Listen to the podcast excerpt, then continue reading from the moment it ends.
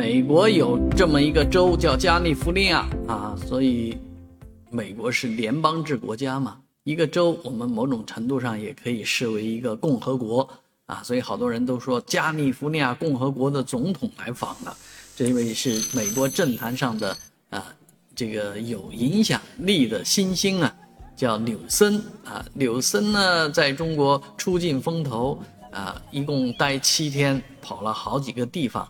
啊，其中呢最让人印象深刻的是到江苏的盐城，啊，他去参观了这个丹顶鹤保护基地。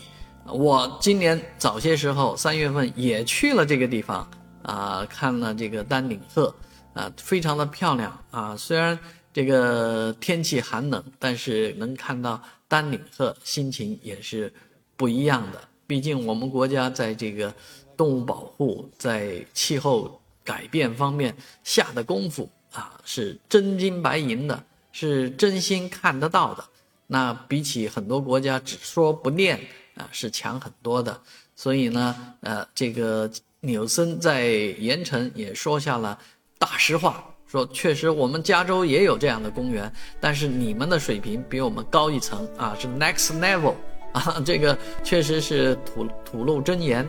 当然，很多人也对纽森这一次到访盐城啊，觉得哎，这个把盐城这个城市啊，或者说美国有一个相应叫盐湖城啊，Salt Lake City 啊，这边叫 Salt City 啊，那把这个盐城的知名度一下打向了全球啊。但是射阳人不高兴了啊，这个丹顶鹤基地在我们这儿呢，为什么凭什么让盐城？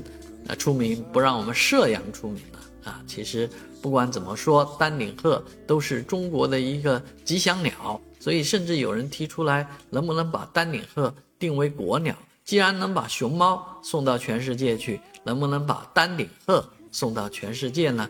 其实这个并不重要啊，重要的是丹顶鹤的故事能够讲遍全全世界啊！那在射阳这个丹顶鹤保护基地。啊有一位啊，这个被一首歌赞颂的女孩，就是有一个女孩啊，这个女孩的故事也应该伴随着歌声呢传遍全世界。